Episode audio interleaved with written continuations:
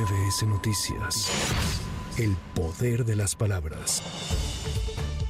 Ante la polarización que existe por el proceso electoral, el Instituto Mexicano de Ejecutivos de Finanzas hizo un llamado a no distraerse y anteponer los intereses de México a los personales y concentrar la atención al mayor reto que tiene el país, que es la desigualdad, pues el 53% de los mexicanos viven en pobreza y 10% en pobreza extrema. El IMEF consideró que debido a la informalidad, 30 millones de trabajadores no cuentan con fondo para el retiro, por lo que vivirán una vejez en pobreza, situación que es alarmante.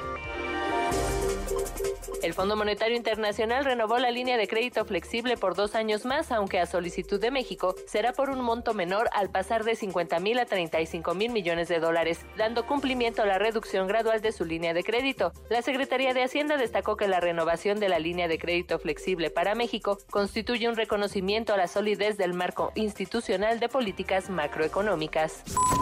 El secretario de Turismo, Miguel Torruco Márquez, informó que durante el tercer fin de semana largo del año, que comprende del 17 al 20 de noviembre, se espera una derrama económica de 33.628 millones de pesos por consumo de servicios turísticos en los destinos del país. La Sectur destacó que otro elemento relevante es que este periodo coincide con la edición 13 del Buen Fin, organizado por el sector comercio, por lo que se prevé una ocupación hotelera de 68.1% a nivel nacional, lo que representa 2.9 puntos porcentuales más comparado con el mismo puente de 2022.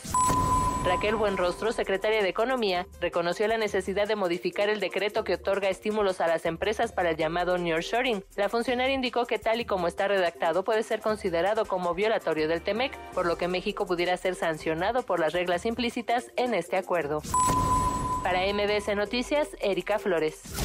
MBS Noticias. El poder de las palabras.